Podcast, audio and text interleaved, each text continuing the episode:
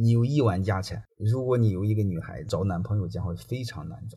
最典型的，你看看韩国三星那个公主，如果你的资产、你的股份给了你的孩子，如果你的孩子连结个三五次婚，你家公司就完蛋了，啥也没有了。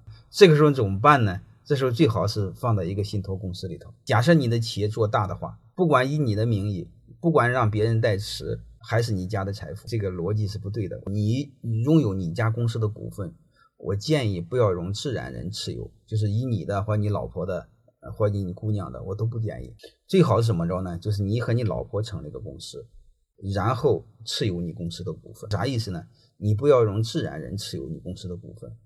用一个法人持有公司的股份，然后你把你的家族公司呢做信托，做信托啥意思呢？就是你家的公司的股份法律上已经不属于你家的，这就意味着法律上你家是没有钱的。但是信托公司的控制权在谁手呢？在你家族手里。这个时候你会发现，如果你们有一个姑娘，你们家有亿万资产的话，这个钱是属于信托的，和姑娘没关系。将来之后，她，和姑娘结婚离婚什么都没有，那时候找对象找的是真爱。